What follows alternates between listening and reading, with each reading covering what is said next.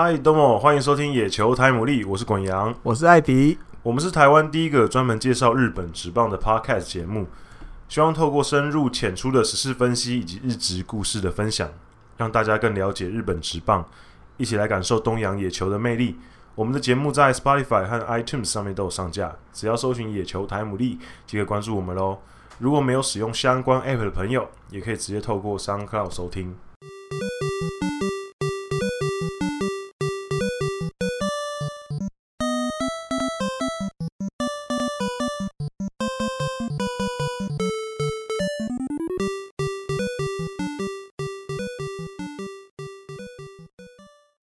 迎来到第四十三集的野球台牡蛎。那今天一样有很多很丰富的内容要跟大家分享。那上礼拜其实也呃发生蛮多厉害的事情哦，就是就是会让人家看到的新闻觉得有点惊讶跟惊喜的。哎、惊喜，对对，我们第一个要讲的是惊讶的，惊讶的。第一个要讲的惊讶就是呃，大家都知道巨人队今年二军监督是阿布森之助，对。那大家也知道他在二军其实。虽然说他现在已经转监督了，嗯，可是其实他的新闻还是很多，就是日本媒体还是会还是会对写他，比如说他的执教啊，怎样怎样的，因为毕竟他是球队历史上很重要的一个球星，嗯、那第一年转监督，所以对大家对他的关注很高。那就在上礼拜有一场他们跟中央大学，也就是阿布的母校，嗯，打的交流战里面呢，巨人队二军竟然以二十比多少？二十比七，七二十比七大败给大学生。嗯、那而且重点是那一场比赛的先发是今年还有在一军先发过的樱井，对樱井俊贵。那那场比赛真的呃，蛮有点夸张。那赛后其实阿布也有稍微提一下，就是说哦，他觉得。学弟们这么强，真是太好了，觉得有点尴尬，又不好意思直接发火，对对对，对，只好换个方法来说。对，对，不过他学弟很好，学弟太强。他后来有说，就是其实那场输了之后，全队其实蛮低气压的，因为毕竟是职业队，你这样子直接被大学生打爆，被大学生碾压二十分，对，那个感觉应该很差吧？而且你如果说是三军。可能也就算，因为三军可能都是年轻的选手，十八岁左右，二十岁出头。可是你二军其实有一些有经验的选手，比如说像樱井先发，但是其他的啦，因为樱井下去之后，后面再上来的很多都比如玉成的啦，嗯，或者是那个岁数大概也就是跟大学生差不多年纪的，对。可是就是你还是会觉得我是职业的，你是大学生，对，对表示怎么没那些没当年没进职棒的现在。好像比进职棒的表现还要好。对，因为樱井那场比赛先发四局就被打了三支全垒打，好，然后掉六掉打被打六支安打，然后掉了五分。嗯，五分。那五局之后呢？他降板之后，后面上上来的投手投了十个保送。哦，这也是一个对，然后很惨的。整场比赛就是被打了十九支安打，十一个保送。哦，还有三十个，三十个上垒机会，至少五支全垒打，五支全垒打。对，所以，所以其实那场比赛应该说，应该可以整个用荒腔走板来说，因为其实打击方面打七分其实还算可以接受，还 OK 啊。可是掉二十，掉二十分有点凶悍，觉得就是一看就知道，我，投手真的出状况，真的那个保送不知道是怎么，那天就握不住球之类的。对，可能比如说樱井在投的时候是一种情况，嗯，樱井下去之后，这一些比较年轻的，又是另外一种输法，这样。讲。对，樱井感觉就是被我记得好像他有被那个木秀悟打一支全垒打的样子。对对，选现在今今年选秀的很还算呃，大家。球团有在关注，因为他之前那个什么当大学代表队入选大学代表队的时候，我记得还打第四棒，嗯，嗯，所以表示还算就是有一个算一个有潜力的选手。而且最近几年，如果有在日本大学代表队打第四棒的，在日职好像打的都都还可以。嗯，大山优辅，然后梅野龙太郎是不是也是打第四棒的？那时候大学的时候忘了，对，好像都打的不错。嗯对，这几个打第四棒都打的不错，所以大家可以期待一下。所以呢，总之就是那场比赛，其实一开始前面五局打完，就是大家还算是势均力敌，七、uh. 比七啊。可是后来五局之后，就整个就崩盘崩盘，尤其是在七局的时候被打了一支满贯弹之后啊，uh. 所以他其实五局打完七比七，嗯嗯嗯，七局的时候是十一比七，所以后面是整个雪崩式的崩盘，后面掉了二十分，所以其实前面还有。就前面还有盯住，啊哈、uh，huh. 对，所以后面就整个完全不行了。对，所以这场比赛其实后来就是阿布监督也有说，可能回去要好好的整顿一下队伍，然后也要就是给他们一些经验呐，就是也算是另类的一种激励他们的方式，嗯、就是跟大学生打也是被这样打烂，所以你们要再多加油这样子。还有，我记得他还有讲，他意思说，因为其实这几年，呃，蛮多球队都会去约，比如大学生或是社会人友谊赛一下。那有可能，比如说就就近看一些自己今年选秀可能有兴趣的选手，就日本或者去年也去约过创价大学嘛。嗯。后来就选的其中一个投手进来，这样蛮方便的哦。顺便顺便也是当以交流之名行测试，对对对对对对对。那阿布，我记得他后来受访好像有讲过，有提到一句话，就是说，接下来如果还有这个，比如跟这些业余球界交流的比赛，嗯，他会更认真打，嗯，啊，会带一些更厉害的来，嗯，啊，比如说一军，他跟一军接那个整点大。会，大会，我看到，对，就是他意思也有一点那种，就是真的输的不太好看，其实反而对对手有点失礼。嗯，啊，毕竟自己是职业的身份，人家以为会打出一个就是很激烈的比赛，就或许呃，当初是倒过来的，人家觉得说我们来学习，就反而把人家垫二十分，没有想过会打爆巨人队二军这样子，没错没错。好，第二个其实要讲的也算是，就是不是那么好的惊讶的新闻，就是藤川球儿，嗯，那藤川其实这几年。从去美国之前，然后一直到从美国回来之后，哦、其实一直都还算蛮稳定的。因为他从美国回来之后，二零一六年回来之后，其实连续四年也都至少最少最少都有出赛四十三场比赛以上。哦、对，最少就是一六年那个时候刚回来四十三场，那、嗯。嗯、后来连续三年都至少有五十场以上，哦，还有五十啊，对，而且。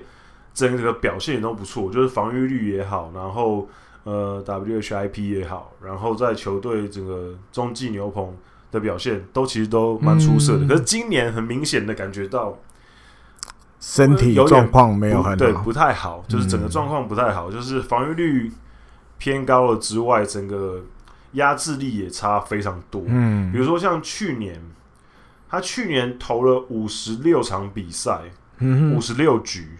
他只被打了三支全垒打而已啊哈！可是今年他出赛十局就被打两支全垒打哦，所以就是比例差一点对差很多对，所以他整个压制力可以说是下降蛮多，下滑蛮多的。哦嗯、对，所以今年看他比赛的时候，其实他的直球，嗯呃，其实我觉得也不是到不会到没有违禁，可是整个。位置都不是很好，他的控球没办法把他的球压在好的地方，啊，这就造成他整个被打局就变高了，嗯嗯，然后整个状况就没有以前那么好，嗯，那其实这样子对阪神对牛棚来讲蛮伤的，因为其实藤川一直以来都是他们很重要的牛棚，对啊，其实，可是我觉得这几年其实他们也都在面对。就是之前几年，他们那时候牛棚非常好的时候，他们可能有点太超他们了。比如说他们那几年很强的时候，牛棚，比如说藤川，哦、然后岩崎优，哦、然后还有那个从我们横滨过去的，忘记叫什么名字了啊，桑原哦，桑原，就那时候。有两三年那时候他们非常强嘛，几乎几乎牛棚几乎可以抓一把都四五个，防御都在一点多的。嗯，可是我觉得那个时候有点可能太超量了。上场之后，最近几年其实有点在还这个债啊。啊哈，对，就是呃，在找新的人选。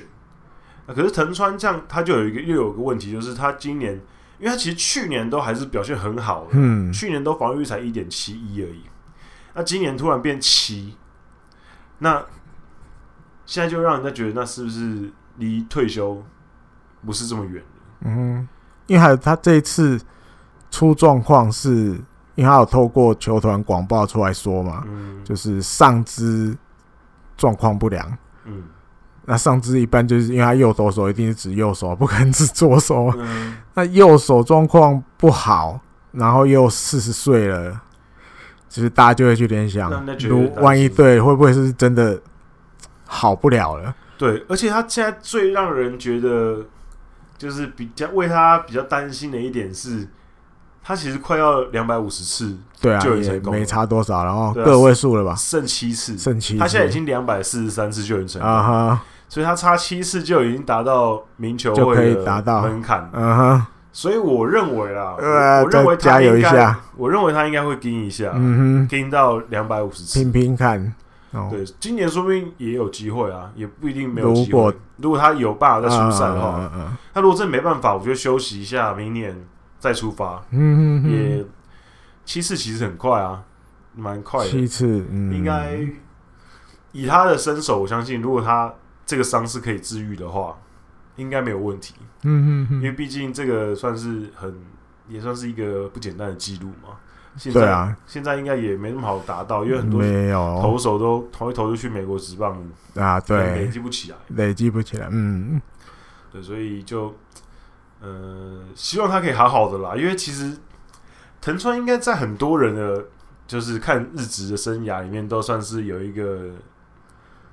特别的地位存在，因为他他在某一段时间里面代表着日本职棒最强的终结者位置啊。二零零八那一年哦，我记得我那时候在日本哦，嗯，他们那时候麦当劳也有出那个 Samurai Japan 的 Fire 夹，反正帮你点什么餐什么什么，就是送你一个 Samurai Japan 的 Fire 夹。我那一次拿到的就是藤川球儿，哦。就是那个新闻就是他就是日本的守护神，对，就是他至少有中间大概有这个可能有五年的时间，嗯，他都代表是全日本最强的终结者，嗯嗯嗯，对，所以我觉得，而且尤其是比如说像我很喜欢玩实况野球。啊哈，我很喜欢玩野球魂，那藤川球儿更是一个在游戏里面很神的角色，因为他。直球都会被神化嘛？啊哈，这种火浓郁直球，啊哈，对对对对，所以就会觉得他对他有更多幻想，那觉得他是一个很强的投手。嗯哼，所以看到他现在慢慢老了，然后凋零了，也会觉得有点希望他至少可以达到两百五十次救援，然后风风光光的哦，把记录达成了，再风风光光的跟大家告别这种感觉。对对对，因为。他应该，我觉得他应该退退休之后，应该会留在球团当个什么教练吧？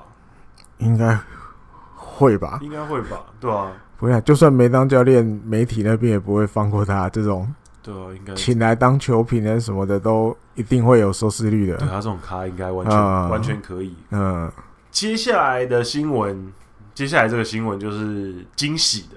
惊喜，对，又是惊喜，我们就是穿插这样讲。的。惊喜的就是森下唱人，就是去年广岛队第一指名进来的超级大物新人，他终于投出个人生涯出完投完封。嗯哼，他其实上次对横滨有一场比赛就差一点要完封了啊，可能后来被会被会被打被破了，对，后来被破了，所以这次终于拿下完投完封。那其实生下上呢，我记得前面几集的时候，我跟之前有一集，我跟艾迪哥在讨论选秀的那那一集，不约而同。对，我们是说今年 看好的。是年度最佳新人，是啊，我们是讲年度最佳新人，应该还是还是新人里面最看好谁之类的问题，应该是。因为那时候我们我我记得我跟艾迪哥都学一样生下，嗯哼。虽然说我个人会可能有其他的偏好了，就生下可能不是我最喜欢的那个。那个那个新人投手，可是没办法，不可讳言的，就是他真的是应该是去年选秀进来的投手里面完成度算非常高的。嗯，马上可以用。对，因为他在大学的时候其实就展现出来，基本上已经是超超出那个大学水平的。那他其实比赛，你如果看他比赛的话，你就会觉得他其实也不太像新人，他其实蛮稳定的，嗯，然后也不会太，呃，比如说被打安打或者失分什么，也不会太多的去，然后有什么动摇之类的，就不至于会大爆炸的感觉。那这种这种性格特质，我觉得是蛮好的，而且是有机会。顶下一个王牌的位置，嗯，但尤其是现在广岛队目前大濑良目前暂时是在受伤状况嘛，有回来的啦，回来了，嗯，因为之前有受伤，之前有受伤脱离下去了一下下，对，有脱离一段时间，所以呃，我觉得生下的出来，但他可能短时间之内还是没办法取代大濑良了，因为也不会这么好取代，可是至少哎有一个人在后面追的感觉。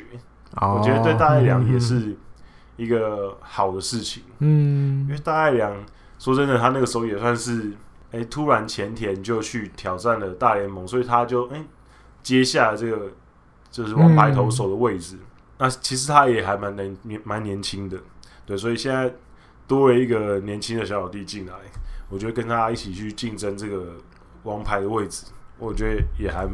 对整个球队来讲蛮好，尤其是广岛队，我觉得这一两年可能对他们球队是蛮重要的，因为他们之前连霸的时候阵容很完整，嗯，可是最近一两年开始慢慢的，你可以感觉到他们的阵容已经有点开始要转变一些啊，就是开始让一些年轻选手上，然后需要换一下血，需要换血，就是他们现在正在一个呃，也不能说阵痛期，因为他们其实战绩维持还可以。可就是在一个比较不稳定的状况下，有可能会暴起，有可能会暴露。有了掉到第六的也有了。对对对，嗯、就今年有就已经有暴起暴露，所以我觉得，呃，在这个重整的阶段里面，还能有几个年轻的投手站出来，我觉得对整个球队的重建或者是换血的过程来讲是有加速效果，嗯、对，会更顺畅一点。最怕就是那种你在换血，或者是你在时代。就是在交替的时候，你却找不到一个核心的投手，也没什么人能撑着，你找不到一个核心的人可以，嗯哼，好像支撑着球队。因为你回顾，呃，很多球队都曾经有经历过重建期嘛，嗯，那基本上那些经历重建期的球队，基本上应该大概都至少会有一个或两个亮点，嗯嗯，要不然的话，如果你整个都是暗的。你就，就真的很暗，就真的看不到希望啊！就像比如说那天在我们的社团里面，就有人在讨论说，就是欧力士战绩这几年都很差，嗯哼，就是战力很烂，什么东西？可是我觉得，身为一个就是太平洋联盟里面，我我最喜欢是欧力士。啊、我觉得其实也没有到这么悲观。我觉得欧力士的问题从来就不是选手的问题，嗯，我觉得欧力士的问题就是他整个球队方向的问题。嗯哼，他如果可以。把他的方向制定好，有一个目标，照那目标走的话，其实他们球，其实欧力士是有很大的希望。尤其是他们，你看他们投手阵容亮点够多了吧？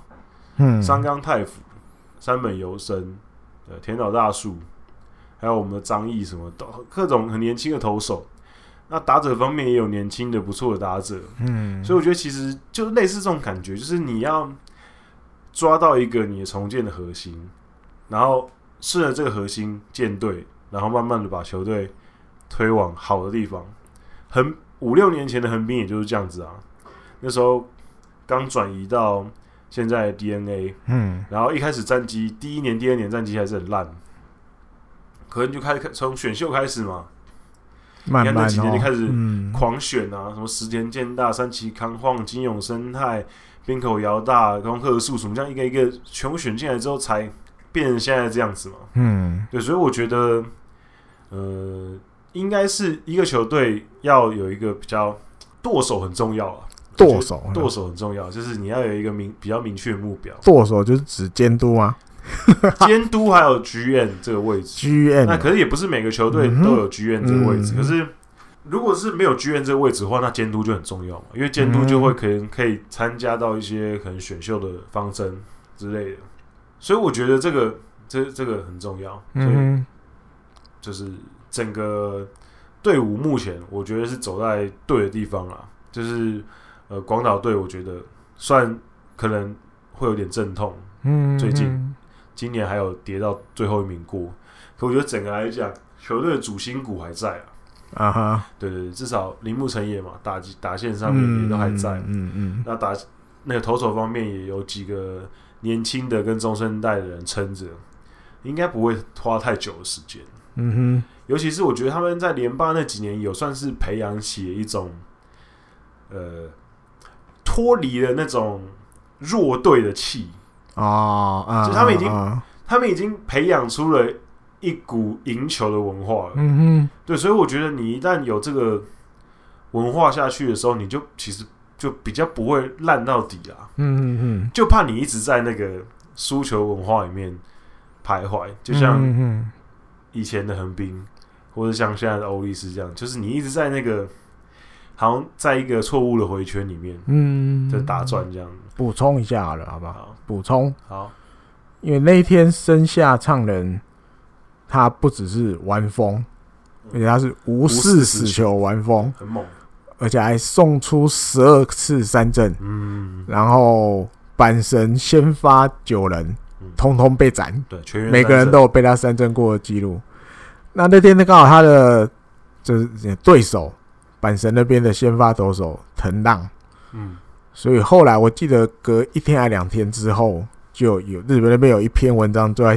里面有一段就在提到那一天这两个投手的表现有什么不同？嗯，因为成绩差很多嘛。那天藤浪也没有投的很好，我觉得掉四分五分吧，我记得有。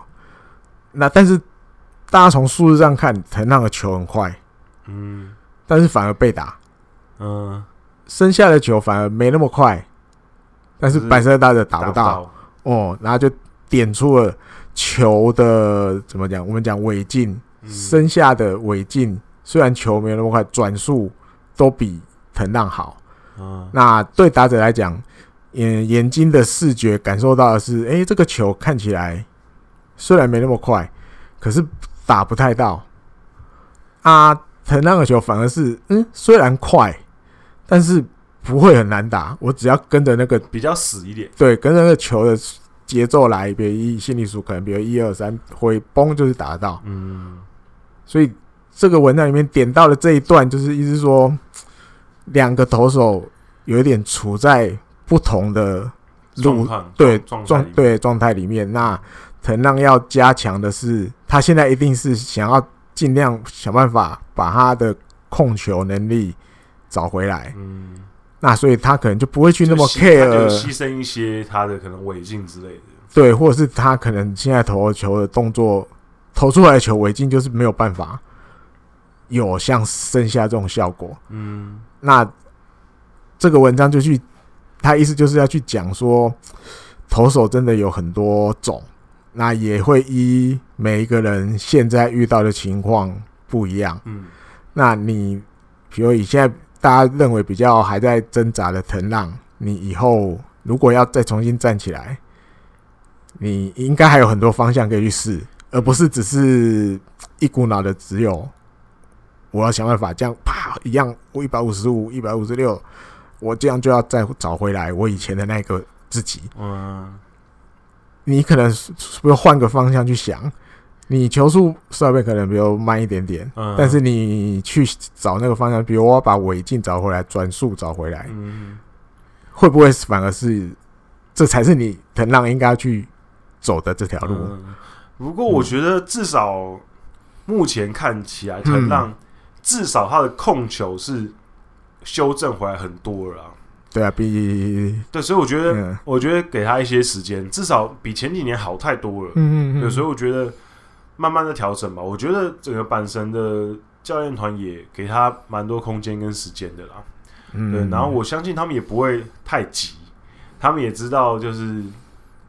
就是太急了，也不会有什么好效果，也不会有什么好效果。还有我之前还看过一个，但比较八卦的杂志写的，太平洋联盟六球团通通有提过，对，通通通通对藤藤浪有兴趣。因为藤浪说真的，他那个值就是摆在那边。嗯，你正常的球队，你看到板神没有要用，或者是板神好像要放弃，有机会可以弄过来啊，都会询问一下，询问一下也不会少一块肉。但真的假的不知道了，里面是写六支通通有提过。可是我相信啊，我相信这个传闻，因为我觉得就是可能。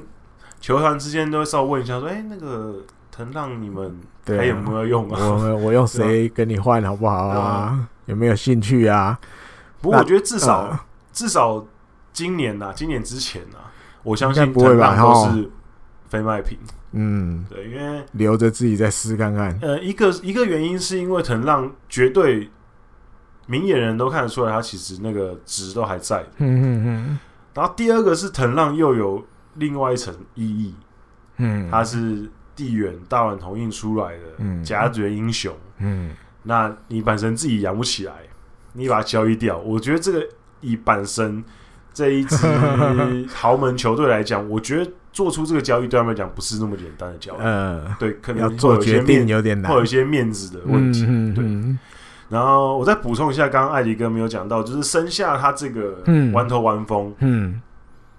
就是新人的弯风盛，新人年弯风盛是继一四年大濑两大地以来，广岛队再有一个新人的投手。广岛自己，对，广岛自己，对，再有一个新人投手可以投出在新人年投出弯头丸丰。然后呢，呃，十二夺三振就是两位数的三振，然后没有四死球的玩风的话，上一次投出这样成绩的新人是一七年的三冈三冈太辅。哦，那这也是呃两联盟制以来，第十个达成这个记录的人。然后呢，呃，中央联盟的新人，嗯的话，嗯、因为刚刚说的三冈是太平洋联盟嘛，嗯、那如果撇开太平洋联盟，要只追溯中央联盟的话，嗯、那上一个已经是一九六一年的全藤博了，那么久，对对对，已经是。五那个是吧？是六十年前啊，很久以前的上上个时代了，对对，上上上上上个时代，再加一个上，对吧？就已经很久了。那广岛史上的话是第一个，嗯，他是广岛队史第一个新人年玩头丸丰两位数三振，然后没有四死球的，对，所以其实算是蛮蛮蛮难得的一个经验，对，所以我觉得他。至少已经注定在广岛队史上会留下一个名字，就是他是第一个啊达成这个记录。对，那就希望不要不要不要不要开高走低了，希望不要啦，希望他可以好好的发展，然后保重身体这样子。嗯，嗯，然后下一个也是很惊喜的新闻，就是小川太宏他投出了日本职棒史上第八十二场的八十二个呃八第第八十二个达成弯打比赛的选手。嗯。嗯虽然说苦主是横滨的，嗯，可是那场比赛我也有整场看完，因为我都会看横滨的比赛，也没有什么好，也没有什么话好说的，就是他那场真的状况很好，要直球有直球，有球速，变化球犀利漂亮，塞在角落，在好球带的边缘掉下来，打者就是挥不到，嗯，整个投球的 tempo 也很好，然后感觉那一天就是他的整个。状态就是非常好的。我那时候大概四局多一点的话，四四局多一点的时候，我就觉得好像有点难得分，不妙啊、有点难得分。嗯哼，因为他自己后来赛后在接受采访的时候，他说大概从五局开始，五局之后了，完成五局后，他就有在想，差不多想说，哎，这个 有机会。横滨其实也蛮干脆的，就其实也没有什么太威胁到他。挑战这个记录，嗯、对，然后那场比赛也就是很快就结束了。那虽然他那场投球数也到一百三十几，三十五，对，一百三十五球，嗯、对，所以其实其实以一个完投来讲，还还算可以啊，嗯、不算特别特别多球数。那其实距离上一次的无安打比赛其实也没多久，去年就有两个嘛。就是大家印象很深刻，应该都记得千贺滉大跟大野熊大。嗯、那去年两个，然后前年有一个，所以最近几年其实出现的不算太少，蛮容易哦，一个球季就有一个。嗯，因为前年的山口俊之前，就是一二零一八年山口俊之前的再上一次就是二零一四年的哦，所以中间其实几年是都没有发生过，嗯，可最近是连续三年都有。那你说今年会不会再有嘞？我觉得会，有还会。对，按那个调了吗？嗯，Fantasy Game 还没。对，感觉他们可以调一下，要赶快来调，可以加分一下。因为之前有人问，然后我想说应该没这么容易打。要加多少？要加多少？五万打比赛加几分？五百。加五百好了，加五百。五百很难得，很难得的哦。因为那天出来之后，就马上就有朋友问说：“哎，是不是要要来要加分一下？”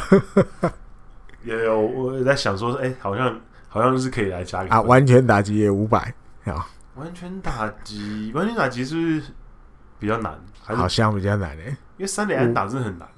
呃，无安打好像比较简单，也没有啦，跟跟跟完全打击比，应该差不多啦，差不多啦，就是难度可能稍微。无安打还是高一点的，因为无安打投手考虑到的因素更多，嗯嗯嗯，因为他要考虑到手背啊什么东西的。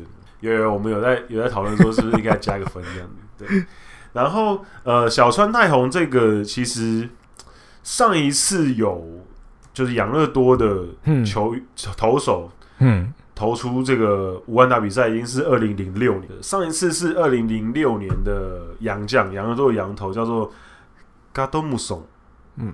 对，他那一场比赛是对乐天，嗯哼，那那个时候你知道，大家知道那时候的乐天，二零零六年的乐天是就是草创时期的那时候比较弱，比较比较弱。啊、那大家看到是乐天，所以就是交流比赛的时候，嗯，那这一个其实也是第一次在交流赛出现的无安打比赛，哦、对，嗯、那这。那加多姆松也是第九个达成无安打这个记录的外国人投手，外国人，对对对。那养乐多队史上，嗯，对，养乐多队史上第一个达成无安打比赛的，其实，呃。到其实有点蛮近代的，不会到是啊，没有到很远哦。对，我说在改名叫养乐多之之后，对，如果你要追溯到前面，再往前推，那又就更推。我我先算养乐多的就好。如果改名叫养乐多的时候，是一九九七年的石井一久哦，那也是也是呃，算是上上个刚刚讲说小川太红，然后那个加藤木松之之后，再再前面一个。因为他们中间就只有这三个而已，他们没有没有也没有说太常会出现这种状况。然后重点是呢，那场比赛的苦主也是横滨，也是横滨那么巧，横滨就是就是可能是好人，对好人，对好人，专门在被人家。然后其实呃，上一次就石井一九再往前的时候，在前一年，嗯，其实他们也有。一个哎、欸，再再往前两年呐，嗯、哼有一个那个普罗斯一个羊头啊，也达成了这个对巨人队达成无安打比赛。然后那一场比赛是他全场比赛只投出了一个触身球。哦，对他差点就要完全比赛，比赛嗯、对他那又更可惜。然后等一下呃冷知识单元的时候，我会跟大家讲、哦、分享一下一些有关无安打比赛的一些各种。条件下的啊，一些奇奇奇怪怪、奇奇怪怪的 东西，奇奇怪怪的无安打，对对对对，嗯哼。好，接下来一个也算是喜啊，喜的，连续三个喜，上礼拜喜的蛮多的哦。这个就是艾迪哥的场子，就是立山监督六百胜，六百胜，对，嗯，因为在日工配信那边其实一定也会提到啊，嗯，那这边再补充一下。那边没提到的，好不好？做个区别。大家如果想要听到艾迪哥日用配信的话，就因为我们节目今天上的日期是应该礼拜三，嗯哼，所以大家可以去听礼拜一的时候，艾迪哥的日工配信有更多的火腿队的消息。嗯，那聊一点日工配信没提到的，嗯、但有可能就是比如这个新闻出来的时候，其实我已经录完日工配信了，后面又陆陆续续来的，嗯、有一个有一段呐、啊，有一段。访问里面的一段话，但因为每一家其实不一定都会写嘛，因为访问文阳跟我们都跟我都去过嘛，嗯，就是一群日本记者围着主角那但现在可能没有办法围很近了，现在对，现在可能稍微距离一点啊。他们就是集体发问的意思。嗯。那但不是每一家一定都会从第一个问题乖乖的写到最后一个问题，不，他就可能会截一些他要的。嗯。那刚好我看到这个，他截了一小段，好像没有在别家看到的，只有这一家写出来，哪一家我忘了。他意思是说，立山监督达到了六百胜，但是他不觉得这有什么。嗯。呃，这在佩信那边也有提到过，因为他觉得这个这种记录是，反正我就一直做，一直当，一直当。总有一天会六百，对啊，当个二十年、三十年、四十年就一定会六。他觉得这没有什么好，嗯，就太去在意的，不是什么他觉得很厉害的成就，感觉就是撑久就是你。哎，对对对。那他现在在做的，他觉得只想要他成为这样子的监督，是他说，如果有一天他走了，他离开人世了，那在这个世界上可能有一个人，有一个选手，以前他教过的。知道他离开人世的消息之后，心里会说一声监督谢谢。嗯，他想要当这样子的监督。嗯，那他现在也在为了变成这样子的监督一直努力着。嗯、我想，哇，这读书人讲出来的话真的不一样了哦。没有，因为你看，因为艾迪哥，我们这几年去采访日职春训，也跟立山监督接触过嘛。哈，他其实就是一个真的很。很读书人，很客气的一个人，嗯，就是也很体贴。像像、嗯、呃，大家应该我、哦、不不确定大家知不知道哦。我们下一集的时候会邀请我们跟我们一起去冲绳采访的一个伙伴，嗯、就是德林，嗯，他会来跟大家聊一下王伯荣的东西，先大跟大家预告一下下一拜的内容。然后我们也会也可以分享一下我们那时候一起去冲绳采访的东西。那个时候其实呃，像去采访那些选手啊，像因为我们是外国的媒体，对，那我们采访的时候其实是需要给一些礼金的，嗯嗯嗯，那。这今年去的时候呢，因为我们有采访立山监督，嗯，呃，所谓的礼金就是，当然联访的时候是不需要，对。可是如果你要把那个选手或教练单独拉出来给你独访的话，嗯，专访的感觉，就是需要可能给一些礼金，嗯，那礼金大概就是大概一万块日币左右，嗯，对，那。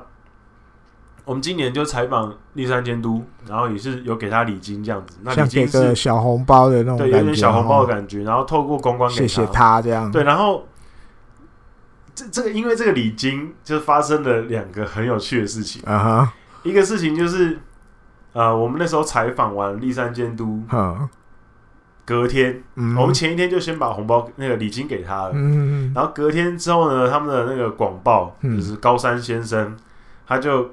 跑过来找我们说：“哎、欸，那个、嗯，这是昨天那个你们要给立山监督的那个礼金。嗯”立山监督说：“不用了，你们这礼金一万块，你们拿去买吃的，去吃好吃的东西。”啊哈，就是就是，yes，对，就没有没有，就退还跟我们说：“你去拿去吃好吃的东西。”这样，我就就是虽然说虽然说他其实也不缺那一万块日币的，是是的，可是就是你会觉得很很很体贴的一个人，然后。另外一个有趣的事情是，那个山谷全市啊，山谷全市那时候我们采访完他之后，也是隔一天吧，他在路上碰到我们，他还跑过来说，就哎、欸，谢谢我们给的礼金这样子，然后然后讲完之后他就跑走，也就那些球员真的都还蛮可爱的，就是真的去接触到这些人之后，你就觉得我真的。会不不一样的体验呐，跟在电视上看到是其实差很多的。嗯，有一些对行为或是因为其因为我们在电视上看的时候，就是哦，这些是球星比赛中比较多大大明星，然后感觉离我们很远啊。可是事实上，其实追根究底，他们就也还是一般人而已。他们就是他们也是一个人嘛。嗯嗯 对，所以他们还是会有正常人的一个一些反应。对对，所以。你有，可是你有时候还是会有人转不过来。有时候他们这样做的时候，你会觉得有点，还是会觉得有点反差啊。对，还是就是，所以我觉得那个感觉是我这几年去春训的时候感觉到最深的。嗯嗯嗯，就是你会觉得哦，那个那个反差的感觉会给自己带来蛮多冲击。嗯嗯，然后这很详细的，我们可以下礼拜再聊这个东西。嗯嗯嗯，对，总之我觉得立山监督给我的印象就是，有有听国阳讲的时候，我想到，呃，二零。二零年我没跟到啊，对，嗯，呀，就是前一年一九。年，对，因为我们那时候其实我们都会分配任务嘛，对不对？对对对，因为其实什么时候哪个选手突然有空或怎么样都不一定。我们下个下一集可以跟大家分享更多，就是那个时候其实很混乱，对，有时候啦，就是比如说同时有两个地方都有人在采访，对，所以我们就必须要分开人。那我突然想到跟立山有关的，我就这一集先讲了啊。好，突然想到了，那时候也是一个联防，在二军的球场中间，对，国头村，对，然后一群日本记者围着他，然后我也在里面，还有大家就是围着的时候，其实不一定每个记者都是可以正面向着立山，那他也不会，他就是。固定一个方向，对不对？那可能他三百六十度都有记者，那可能声音问题从哪边来，他听了，然后他就讲，讲讲讲，讲到后来，因为不是都会有一个带头的，对不对？对对对，带头说，哎、欸，问了几个问题之后，突然有点冷下来了。这个带头的记者就会说，哎、欸，还有没有哪一家问题？对，嗯、我突然不知道哪来的勇气，我就问他王博王的问题。嗯，但因为我讲日文，一定对他们来讲一定会很。听起来不一样，欸、这个阿多多啊，这个外国人在讲日文这样。立山就突然脸转过来我这边，嗯，他就听了我讲完之后，他已经知道这个不是日本记者，对，这不是日本人，他就看着我，听我问完问题，然后回答完，然后他还有刻意把语速放慢，对对对，放慢，然后讲完之后我又点头点头点头，听他讲我就点头点头，然后他讲完之后还最后问一句：有听懂吗？我跟他谢谢，有我有听懂。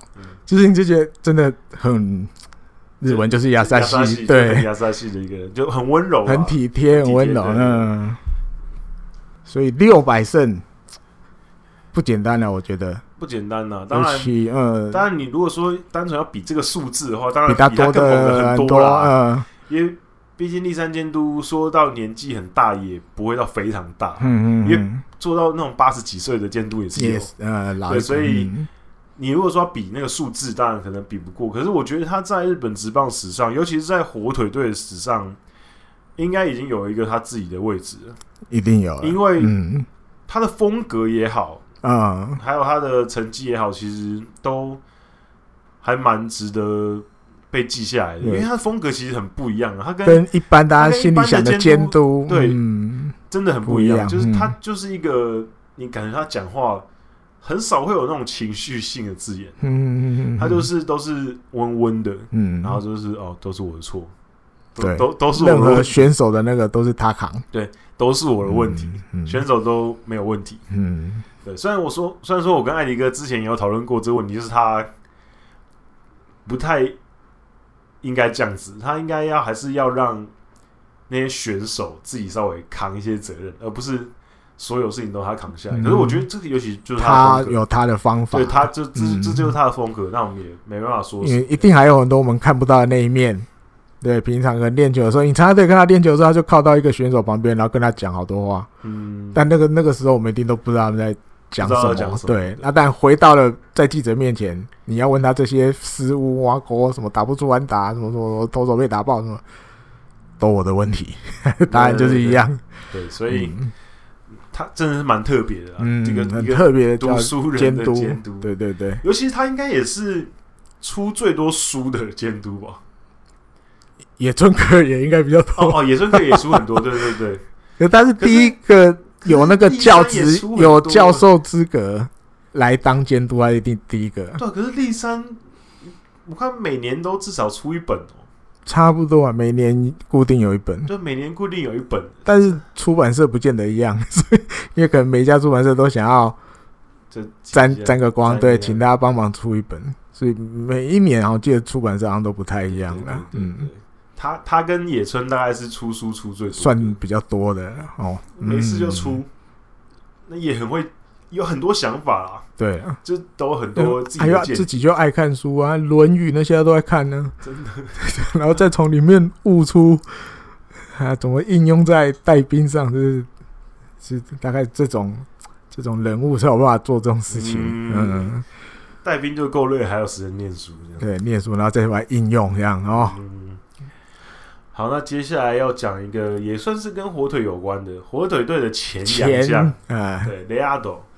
那他最近因为伤势的关系，先返回美国，腰痛，嗯，对，返回美国，那也不知道什么时候可以回来，不知道，因为现在的疫情也不是这么稳定，他到时候。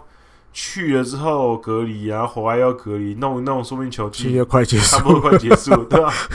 至少折腾一个月以上嘛。要啦，一个月要。至少折腾一个月的话，你看现在就已经八月八月中了，所以抓个时间点吧。他大概十月回来，十月初回来，就已经很快了。嗯，那那个时候球季应该战绩长得怎么样子，应该也差不多定了啊哈。对，所以我觉得。今年可能他这个战力上面可能就比较没办法帮助到球队。嗯，对，因为我看到后来的报道了就是一定会被去问那个井口之人监督啊。嗯，他还是说开幕前，嗯，雷亚多就已经常常在说自己的腰不舒服，腰不舒服，嗯，甚至比如有在打靠打止痛针维持，嗯，然后这一次会比如抹先抹消嘛，然后决定。返美找医生治疗，是他说他的脚有时候会有一些麻麻的感觉出来了，所以可能就觉得好像其实都没有好转。可是我有时候很好奇一点，就是嗯，为什么不能留在日本治疗？这就不知道了。就是日本的医学的运动科学的科技会比美国落后吗？应该不至于吧？还是他有认识的？有可能，可是我觉得他比较信任的。可是我觉得应该可，因为我每次看到那种返回美国治疗，我都觉得有点百思不得其解啊哈。就是萨法特也会去美国治疗，就是我觉得日本绝对是完全可以 cover 的吧？就是这个运动正常来讲可以吧？对啊，完全可以，而且球团还可以就近的关心你的状况。嗯，因为你回国哦，今年罗德还跟那个顺、啊、天堂大学合作。对啊，就是对。你回国之后，可能球团就没有办法这么这么密切的关系。嗯，嗯，嗯，所以我觉得可能他们一方面就是想要回家吧。真的哈。对，受伤了想要回家。嗯哼。不想再待在日本。反正我都是在等。对对对，就想要回家等，不想要在国外。来好了，我再来。对对对对，所以我觉得回去治疗应该。就是主要是想要回去休息一下吧，我觉得，嗯、我觉得，对啊，因为我看到后来这个井口资仁监督受访的时候讲的这些，比如腰痛，后来现在脚会有麻的情况，我直觉联想就是近藤健介之前也开过吧，我记得浅间大纪也开过，嗯，就是我们台湾俗称那个控八控狂那一种的嘛，压到神经的，他们都是至少我知道近藤跟浅间后来都是去德岛县一个反正一个。德岛大学的医院的样子，里面有一个专门在权威在帮你用内视镜这样弄一下就好了。嗯，哦，甚至我记得近藤去开的时候，那个影片好像都有拍。近藤还没有不是完全麻醉的，他好像是半身而已，只要麻醉半身，他好像上半身都是清醒的，然后就挖一个小洞啊，弄了就好了，就好了。对，很快。清水好像清水优先好像也弄过。哦，是哦。我在猜会不会也是类似的，因为脚有麻的情况出来，嗯、但我不是医生啊，这里这里不是这里不是空吧空空专线，啊、只是直觉感觉好像跟那个有关系这样啊，嗯，对，反正总之今年应该至少到最后，可能要再等一下了哈，对，要啦，记得回来就好了，不要不回来了，对对对，不要不回来了，日本比较安全一点点呐，一点点，一点点，一点点，比美国安全一点点。嗯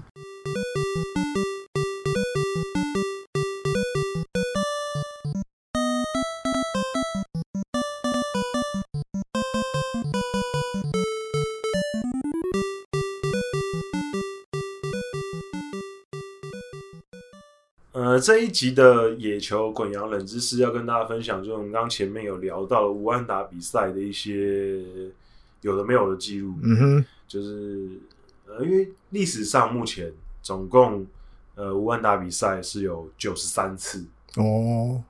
那刚刚有提到小川是第八十三个，八十二个，第八十二个达成的，嗯、所以有人重复到，有人不止一次。对，那在历史上面有。达成这个记录的人呢？嗯，其实最早最早最早是在一九三六年的时候，uh huh.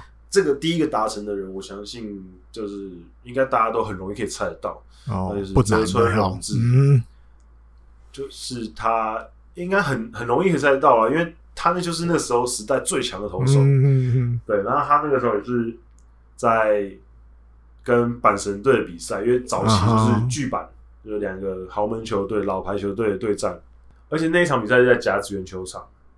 投的，所以他在甲子园球场投出第一场日本职棒史上第一场的无安打比赛。嗯、然后隔一年呢，他又投出一次，也是在对阪神的比赛。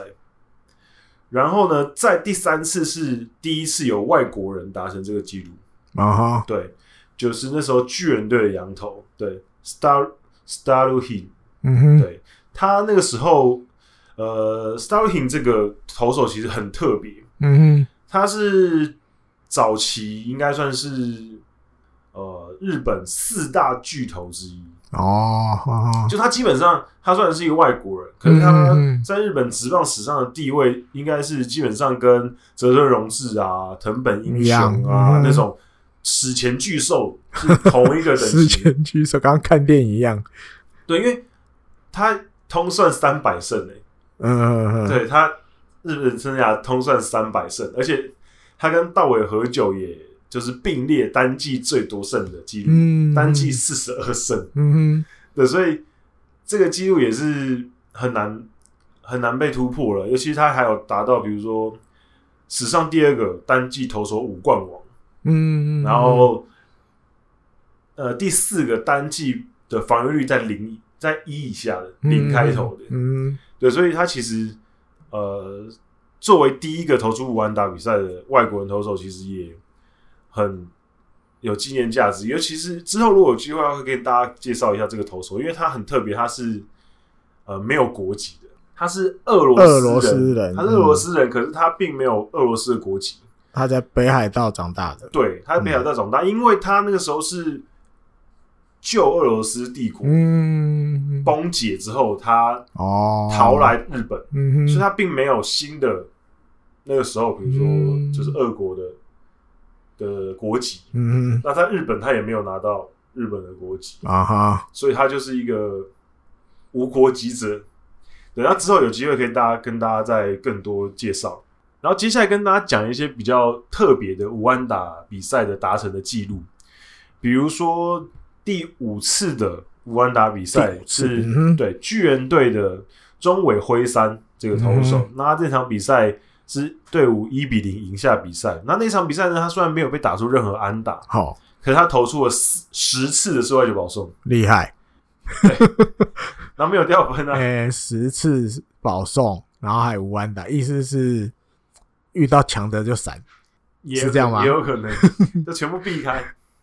厉害的就避，嗯，专门对付不厉害的。对对对，然后另外，然后再来他的下一次啊，uh 他的下一次呢，就是呃一个投手叫做龟田中，大家应该有一些印象，嗯、就是他是也算历史上蛮有名的一个投手。那、嗯、他虽然名字是日本人，嗯，可是他其实是美国人啊。哈，他是日系二代，uh 所以他是算是呃在美国出生的。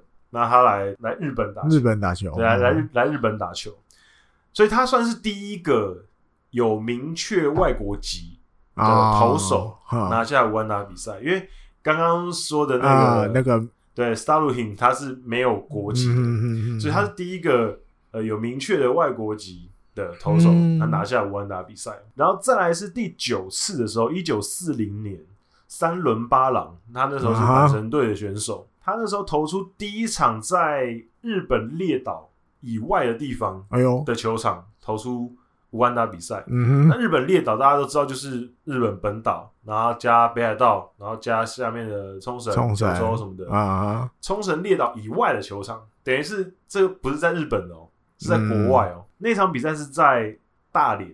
哎呦，嗯哼，对，在大连的满具球场啊。大家知道那个时候。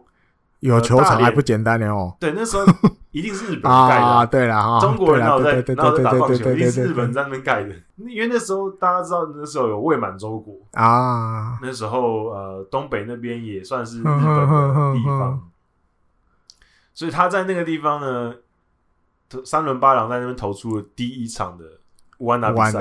那同一个月，阪急的石田光彦也在那个场地投出了一场无安打比赛。一个同同同一个月，同一个月出现了两场比赛。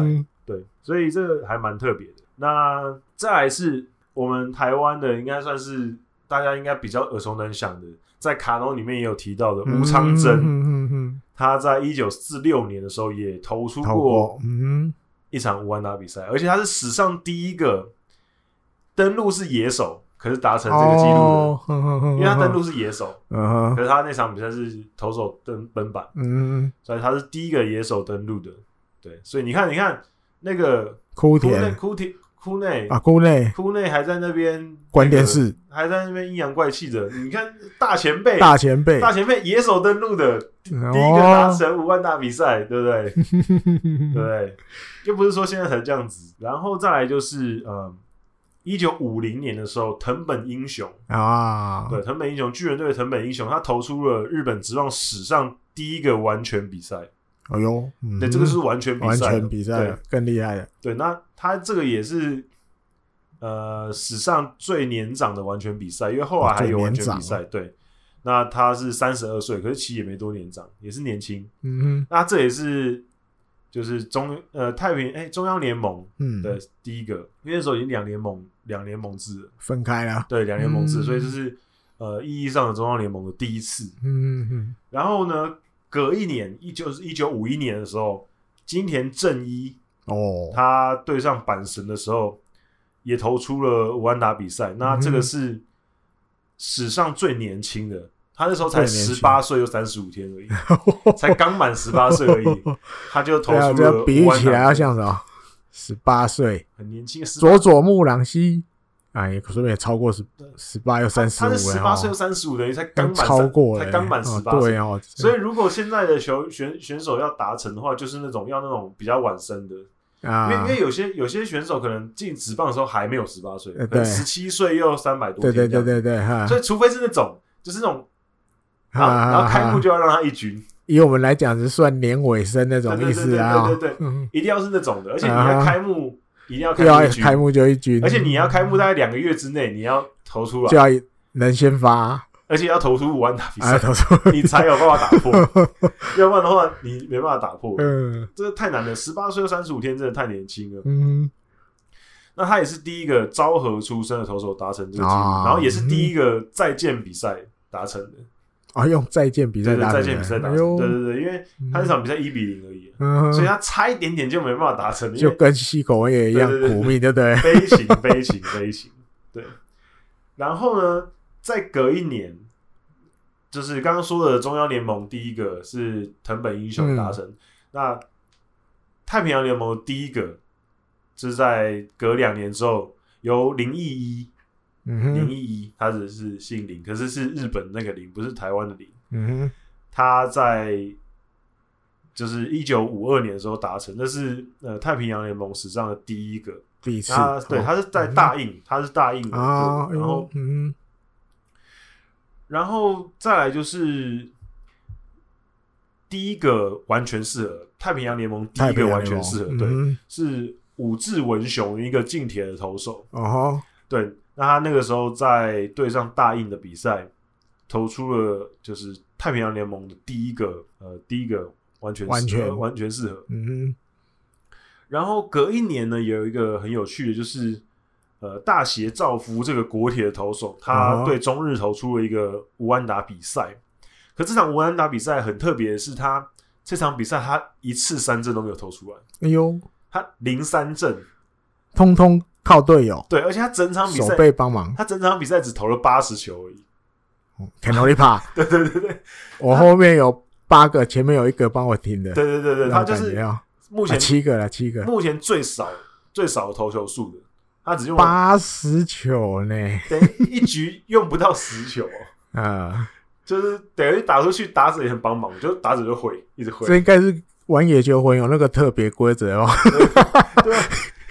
对，所以就是这场比赛他又很省力，而且又又没有投三振，又没有投三振。对，守备组比较忙，就是野手很忙，这样子要是守备，要二十七次守备。对对对，所以这个也蛮特别的，因为说真的，没三振。说真的，你一个投手，你再怎么没有三振能力，你要一整场比赛，就如果你已经玩，你已经玩投玩疯了，嗯，或者是甚至投出五安打比赛状况下，你要一次三振都没有投出来，其实蛮蛮难的，因为你如果要投出无安打比赛的话，表示你那天应该状况蛮好的，嗯，所以你的球应该是蛮难打的，你所以。偶尔还是会遇到一两一两个嘿不小心三振的呀，可是他一一次三振都没有，这厉害。对，一次三振都没有，所以蛮特别的。嗯，然后在一九五七年有一场比赛很有趣，我记得好像之前在讲金田正一的时候有跟大家聊过。嗯，就是那场比赛呢，他在九局一出局的时候，一出局一出局的时候，因为一个判决关系，一个争议。比赛有中断了四十三分钟，uh. 然后后来比赛再开的时候，他连续投两个三振，然后五万打比赛达成这样子，因为好像是有一个手背的一个争议吧，uh. 所以中间停了很久啊，在吵对不对？对对，所以他中间有一段有一段时间就在吵这样。然后呢，再来是一九六零年的时候，uh. 有岛田元太郎一个大野大原大洋的投手，嗯那这个大洋的投手呢，他在一九六零年的时候对阪神队投出了史上最年少的完全适合。哦，因为刚刚金田正一那是史上最年少的无安打嘛，嗯嗯嗯，那岛田这个是史上最年轻的完全完全比赛，对，他是二十岁又三百五十一天。哦，所以就是快要快而已啊，嗯，还是很年轻这样子。然后再来就是一九六五年的时候。外牧场一郎这个广岛队史上蛮蛮有名的投手，名投手，他在六五年的时候对上阪神的比赛，在甲子园球场对阪神队投出了五万打比赛。那这场五万打比赛是他生涯出胜利，嗯，就生涯出胜利就五万打比赛，而且他那场比赛就只投了一个四坏球保送啊，所以差一点完全是差一点。如果你生涯首次。登板，然后就 首次胜投就完全适合，感觉是一个很屌的事情。直接哦，完美先生封号就给了。对啊，完美先生封号对对。然后啊，我们刚刚有提到的那位库内恒夫老先生，有他的头。他在一九六七年的时候呢，他在后乐园球场，也就是阪神呃巨人队的老球场、嗯、的主场，对对，广岛队投出了。五安打比赛嗯哼那那场比赛最屌的是呢，这位库内老先生呢，他那场比赛不但五安打比赛，uh. 他那场比赛自己打席还连续三个打席全垒打，对，他那场比赛五安打之外，他还三响炮，嗯哼、uh，huh. 对，听起来好像有点猛，有点猛，所以说话比较大声，对对对对对，说话比较大声，就大家可以忍受一下这样。然后再来就是呃，又有一次又是外牧场一郎。在一九六八年，嗯、他睽违了几年之后，又再度投出五安打比赛。那这个五安打比赛，他整场投了十六次三振，哦，是五安打比赛里面投最多三振最多的。对对对，尽、嗯、量不靠别人的这一型。对对对对对。然后呢，一九七三年的时候，江夏峰嗯对中日队比赛，在也是在甲子园球场。那那场比赛是第一次无安打比赛是在延长赛完成。哦。那场比赛江夏峰自己一个人完投了十一局，然后最后呢靠着再见全垒打赢下比赛。嗯，重点是那次再见全垒打是江夏峰自己自己打，对，所以。对，自己玩投十一局五万打比赛，然后自己还打再见全垒打。好了，回家了，好了，我来处理。队友不知道在干嘛。自己一个人，自己一个人完成，一个人对哦，一个人对十八个、十七个是吧？对，就是很很特别啊，就是自己一个人完成，感觉那场比赛所有的事情超爽。对哦，然后再来就是一九八七年的近藤真一这个中日队的投手，那他那时候在名古屋巨蛋，他对上巨人队比赛，那是他生涯初登板。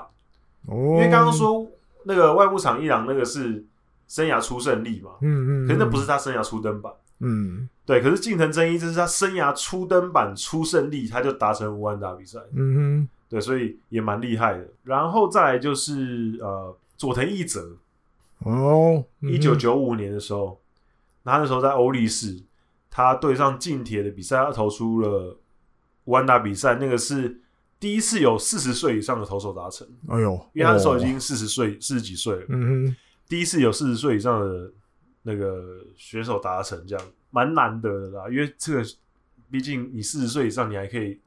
把一整场比赛吃完，嗯、吃完下来，佐藤一哲那时候是还蛮厉害的。对，好，然后再来就是呢，第一个交流赛达成这个记录的，是在二零零六年的时候，嗯，就是冈本松，冈本松，对，冈本松，就是我们刚刚有提到的杨乐多那个，他是第一个交流赛达成的，然后。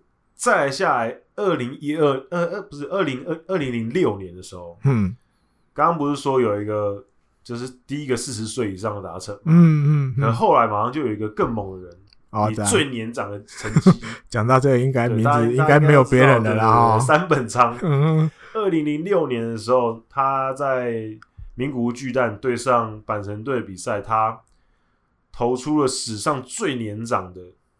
记录嗯安打比赛，他那时候好像四十一岁又一个月，嗯，而且他也是左投手的世界纪录。啊哈，就是他他是世界职棒史上最年长投出无安打比赛的左投左投手，嗯，对，然后再来就是嗯，令和年哦，第一个。令和第一个。令和年第一个就是天贺滉大。那他也是第一个玉成投手啊，达成这个记录的人。玉成出身，对对对对对对对。然后刚刚讲了很特别的一个，就是整个无安打比赛出现了九十三次嘛，嗯，其中只有两次，嗯，是中途有换捕手的，哦，中间中间换捕手，嗯，对，就是只有两次而已哦。我觉得这比我想象中少很多，嗯哼，因为可能一般都会想说，因为投很顺嘛。就不要动，不会换投手。嗯，那最近捕手也不要换了。对对，捕手也不要换，就是都不要换嘛，因为你们搭配的这么好，表示你们今天那个沟通很顺畅嘛。嗯，照理讲不会换，可是像去年的时候就有换，去年大野熊大那一场就有换，原本是加藤将马，然后后来换大野奖太。嗯哼，对，所以呃，照理讲应该都会偏向不换啊。对，因为如果换的话，感觉好像会拐气、拐气啊之类的。嗯，因为棒球感觉好像大家应该蛮蛮在意这个东西，这些东西哦。对，因为你你怎么知道会不会换了之后马上被打？那被打，那被打之后换，被打之后算谁的？算监督的，对吧？谁在场谁尴尬？算第三的，算第三的，对吧？谁在场谁尴尬？嗯，对，所以我觉得就是通常不会换。上一次换的时候已经是一九六八年。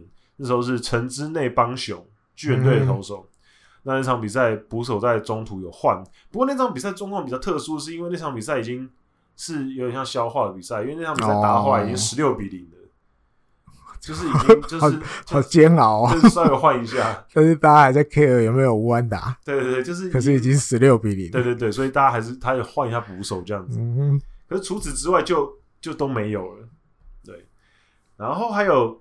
季后赛、交流赛、啊、季后赛唯一一个，嗯，就是哦，我不是讲说，不是不是季后，应该不能说季后赛，这样有点太模糊。就是呃，CS 里面，嗯，不包含日本一哦、嗯、CS 里面就是二零一八年的菅野智之对养乐多，就刚刚艾迪哥有讲到、嗯、对杨乐多比赛，我们开录前在聊的。哦，对，这个开录年的、嗯、开录前在聊。这也是平成年最后的啊，平成最后一个，对，最后一个无安打比赛，对，所以这还蛮特别。然后呢，球团别的达成率，就是哪一个球团的投手达成最容易达成？那这其实很简单嘛，想也想也知道是巨人，弄得久的就有，对对，因为巨人队年代最长，所以巨人队他队史上总共有十七次无安打比赛。那目前日本职棒只有一支球队，哈。对，史上还没有投过五万打比赛。哎，最新的呀，最新的 对对，乐天还没有达成过。嗯啊，上次差一点，对对对，永井差一点。嗯，然后呢，呃，被投出最多五万打，被投就被人家被人家五万打最多的是中日队。嗯哼，有十二次。嗯哼，然后阪神有十一次。啊，乐天虽然还没有自己投过，可是他被人家投过两次。啊哈，对，所以也算是有碰到，对，所以蛮特别的。好，那基本上其实呃，大概就是这样子一些蛮有趣的记录跟大家分享，这样子。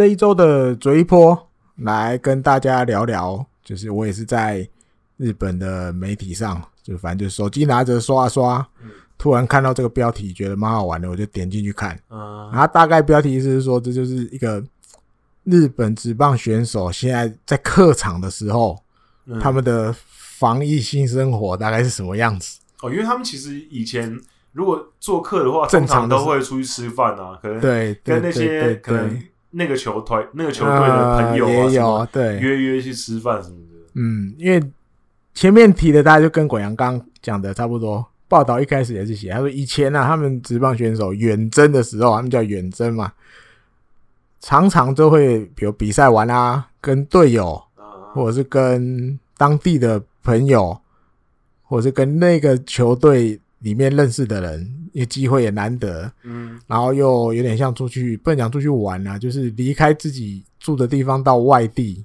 那个人就会想要吃吃外地的美食啊。那里有名的是什么？你看，如果如果如果大家有玩实况野球的话，玩那个 My Life 对对对对对模式，你如果到外地的话，每个地方会有自己特色的东西，对对对对对，你可以去哎解一下解一下，吃些东西什么？对对对，除了叙旧之外，气氛转换。对对对，对，就是转换一个心情的效果。对，因为毕竟你整个球季很长嘛，嗯，你需要这样到处旅行，所以其实、嗯、呃，有时候也不要让自己这么紧绷，就当其实就当做去旅游，也不是说去旅游，就当做去那边一个远征的时候，顺便去。因为我去年的时候有来啊，对，然后可呃可能哎，我今年也有有上次吃一个什么东西蛮好吃的，嗯、我自己再去吃一下，嗯、就是也算是调节。对，一年你说要去也不会太多次。啊，每次去到这难得去一次的地方，我就吃那边的美食，或跟那边的朋友聚一聚什么的。嗯，只是今年没办法，都不一样了，没办法，都不一样了。对，因为这个真叫 Uber Eats 哦，有可能，说不定还不能叫哦，不知道。因为这个武汉肺炎的影响，其实大家对这些管理上，尤其在客场管理上，一定都比往年严格很多。嗯，哦，比如说他在报道里就有，比如有个球团。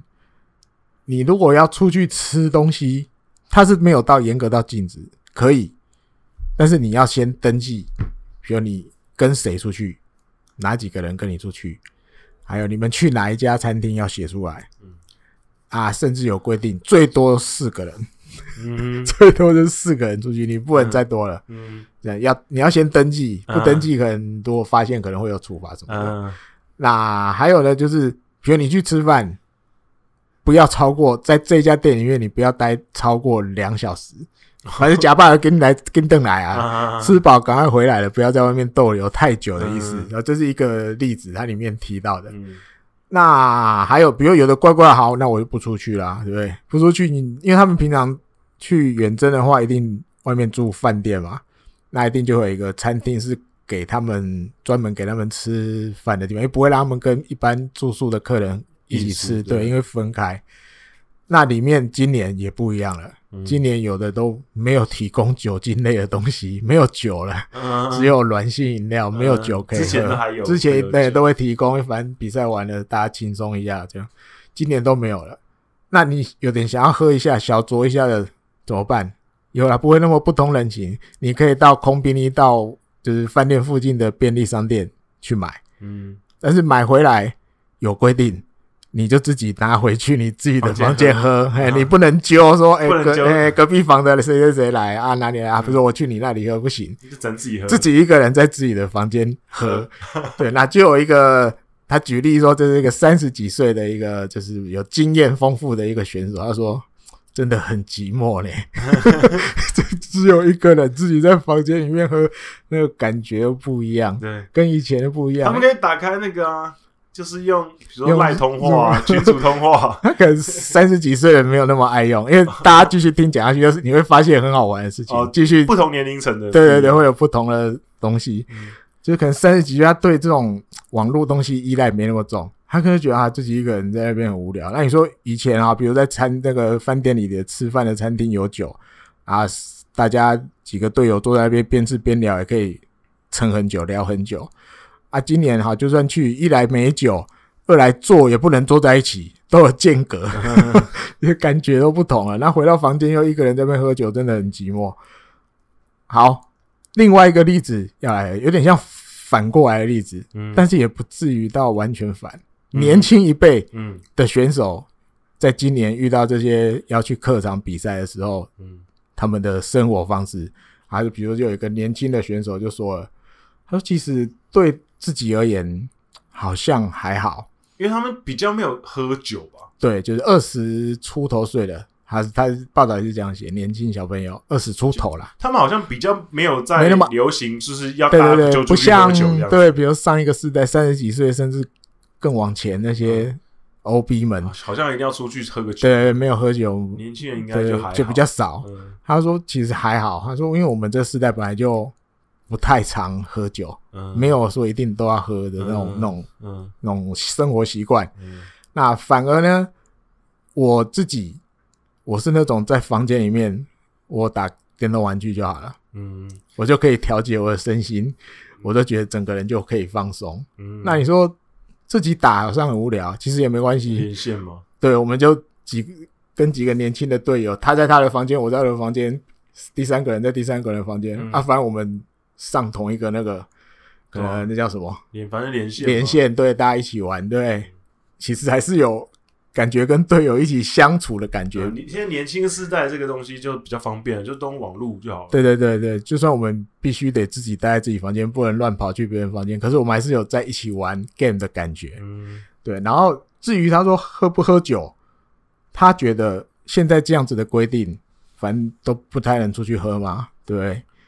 他觉得反而比较好，因为他就不会有那种三十几岁的学长说啊，走啊，吃饭啊，走啊，一起去啊，对啊，因为很麻烦。对，当然学长一定会请客，这是没有错。可是就是比如说他想要，就他就想要留在房间，他就不想出去嘛，嘿，他就不想。学长邀邀约你又很难，你又不能拒绝，对，拒绝也也也可能以后。所以反所以反而年轻人现在觉得，哎，这样子蛮好的，对，你也不会来找我，可以就好好打电动。对，而且你像出去了。我们或多或少都听过嘛，日跟日本这些人吃饭，嗯，年纪轻的就是在一直一直追酒，比如因为但职棒选手很爱吃什么烧肉，烧肉，年纪轻的大概就是在那边一直夯吧，在那边在那边烤烤烤好要夹给学长，夹给学长，他自己在从从中间趁机呀吃一块这样子，不要饿到肚子，基本上一定要先服务学长们，喝酒也是嘛，对。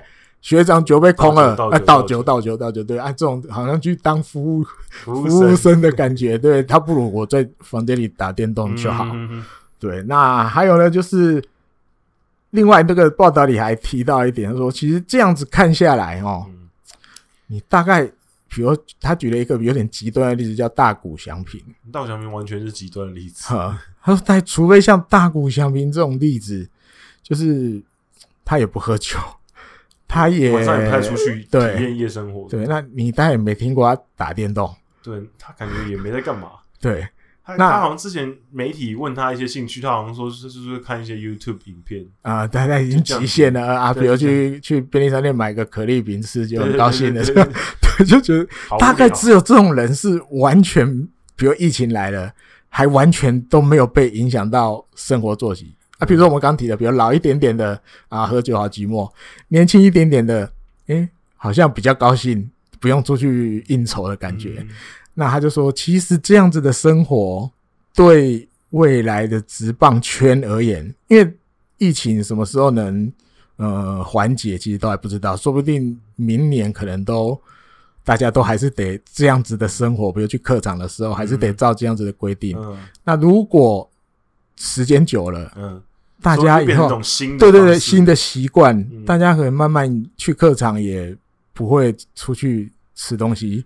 居酒屋表示业绩下滑，业绩下滑。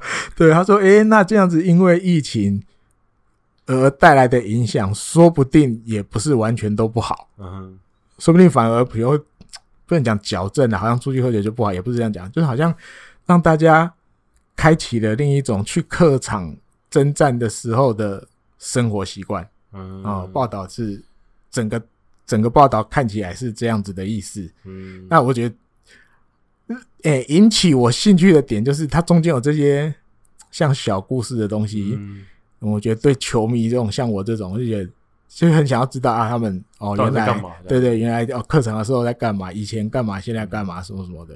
看完的时候觉得很有趣，可以跟大家分享一下。因为其实如果你有你有 follow 一些就是选手的 Instagram 啊，或者社群平台，嗯，你就知道其实之前呐，在疫情之前啊，其实很多。选手，你看他去客场的时候，他们基本上晚上通常都是出去吃，出去吃，嗯，然后去，而且都是去一些可能他之前来这个地方做客的时候，他就一定会去吃餐厅，啊，对，他可能跟餐厅的老板可能关系也很好，对对。对，然后可能通常那种店都是，通常他们去的店，嗯，都是可能我去了，嗯，我就会跟你讲，然后你会你也会去，嗯，然后大家都去了，嗯，所以通常那种店就是店里面都会有一堆签名板，或者是墙壁上签满各种，因为他们就是。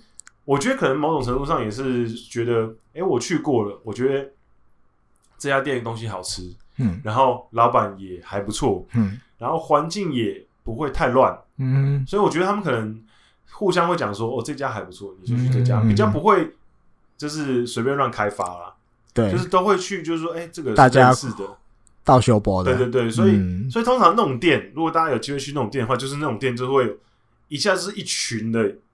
棒球员的签名啊，明星的签名，什么东西的，嗯、特别会聚集在一起。你很少去那种店，就是可能就一个签名，两个签名，很少，很少。嗯，通常都是要就聚在一起，全部都聚在一起这样子，嗯、所以也蛮不错的。日本蛮多这种店的，要找一下，找一下，或者是知道的人对。推荐，因为那种店其实他也不会拒绝。外来客不是讲外来客，就是一般客人，不会不会不会。不会的。对他们很多也是一般的店呐、啊，对一般的店，只是他们是那种职棒选手。爱去的，对，或者是有关系的。哦，我们现在录音的场地，嗯，在滚阳的后面就有一张名片，嗯，那个店就是 我的日本老师推荐我的，嗯，在北海道，他那个叫静，立字旁旁边一个清，这个。也算，我觉得算，他主要是九州料理，因为那个老板厨师是九州人，他是法政大学毕业的哦，稻叶的前辈学长，以前是打棒球的，对，啊，后来不打棒球了，开餐厅啊，开在北海道，里面的场景就跟刚滚阳前面叙述的一样。一堆签名版，都是火腿队的选手，不止各队都有，巨人队也有。哦，阳台港也有，就是等于选手选手去那边也，他们会就是像滚阳讲会道修博会互相介绍。哦，就是说哦这间是，对对对，道业前辈对开的东西好吃，东西好吃，然后什么以前也是棒球人，对，以前也是野球人，对对对，所以就大家就去，真的几乎每一队都有。我那天看贴，已经贴到哪里了？贴到厕所前面都满了，快要没有位置，就是一堆签名板，真的是这样。对，所以也可以就会吸引一些球迷也会去这样子，因为他也不会，就是你正常定位他也是会，就是都会让来吃，嗯，啊，只是他可能有一个小小的空间，对，比较比较隐秘的空间，对对对，就是比较有名的人就会，嗯，让他们去那里，嗯，好，那今天的节目就到这里告一段落，那最后还是要跟大家讲一下，就是希望可以大家在各个大的平台上面。比如说 Apple Podcast 啊、Spotify 啊，各种你听收听我们节目的平台都可以订阅跟帮我们留言。如果你在的平台是可以留言的话，嗯、可以多多留言。然后还有听众信箱，到现在都没有人要寄信诶、欸，大家不喜欢寄对啊 mail，大家是不是不喜欢寄 mail，就是一定要 一定要填单，哎，填的比较快，对不对？之前填单都很多人，寄、uh huh. mail 就没有。因为我想说，是可以慢慢收集啦，对，嗯。然后呢，在我们的呃通知，就是下面的资讯栏里面也有我们抖内的连结啊。那如果你愿意支持我跟艾迪哥继续做野球台姆利的话，那那不是不是说一定要抖内才要继续做，就我们还是会一直做。只是如果你愿意支持我们的话，也可以抖那一些，就是增帮我们增加一些录音的经费这样子。对，或者我们之后办活动的一些经费，然后，哎、欸，我突然想到，我干脆来念一下留言好了。啊哈，之后也可以来念一下留言，就是我们野球台姆利在这 Apple Podcast 的留言。嗯嗯嗯。我先念一下最近最近几个好了。六月六月二十六号的时候，有一个朋友叫做哈多里吗？哈多里吗？应该是哈多里吧。哈多里哦，嗯，哈多里，嗯，对，应该是一个，应该是女生吧。然后他说他很喜欢野球台姆利，谢谢。然后他说你一说在一直在思考说台姆利要怎么翻译这个词，这个词就是就是事实安打，嗯，对，就是四十安打。，timely，，对，它就是英文转过来的，所以它就是四十安打的意思。对，垒上有人的时候，你四十打出了一支带有打点的安打，嗯嗯嗯，要带有打点才行，才是台姆利。哦，还有最新这个最新这个留言很有趣哦，三育国小李敬亭小朋友，哎、欸，好熟哦，那个有节目有节目，有大联盟也有也有这个也是这个小联小朋友也是他的粉丝，然后他也说就是他喜欢我们讲一些上古神兽的东西，然后他喜欢铃木一朗，他在 Hito 大联盟也是这样讲，腿哥，对我记得他说他是腿哥，然后 Hito 大联盟 Hito 大联盟，嗯，这一这个礼拜的。这一最新的，你你们大家应该听到我们节目的时候，《Hito 大联盟》已经上了。嗯哼，因为他们应该 Jacky 跟那个 Adam 应该是礼拜一会录，我们今天是礼拜一，他们应该今天会录，嗯、然后应该明后天跟我们差不多时间会上。他们说他们就会揭晓，他们说李敬亭小朋友的表哥，表哥到底是谁啊？是这乐天的投手。哎呦哦，不是台湾的乐天，我知道哈，台湾的乐天，他们就要揭晓是谁。哎呦，他们问到是谁？哎呦，对对对，就是很。期待李敬亭小朋友的那个的表哥是谁？这样子啊，我觉得我们现在节目那个听众真的很小哎、欸，国国小的同学、嗯、时代不同，然后国小的小朋友会不会觉得、就是？不然就爸爸听嘛。我记得那时候 Adam 的节目里面，哦，爸爸有爸爸听就跟着听，嗯。我当年也是这样啊，爸爸喜欢看棒球啊，就被带着去看。现在小朋友好早熟哦，我小、嗯、我小时候估计听不懂这些东西，真的吗？对，对听着。小时候啊，对了，也没也没这些东西可以听了。嗯，你就是被带去看棒球，然后就跟爸爸坐在一起，然后这边就看人家打，然后坐一整天。哦、嗯，嗯，好，然后其实其实大部分的留言都就是。都在说我们的内容很棒，可是我们的声音有点不是很那个，不是很稳定。好，我们之后会就是继续，大家可以听听看这一集，然后这一集我们用了一个新的方法，对对对，不知道效果怎么样，再给我们一些努力的去让回馈，品质越来越好。嗯，因为毕竟声只有声音的话，那大家听起来比较舒服，也会听得比较尽兴一点。好，那这个礼拜的节目就差不多到这里结束，我们就下礼拜再见喽，拜拜，拜拜。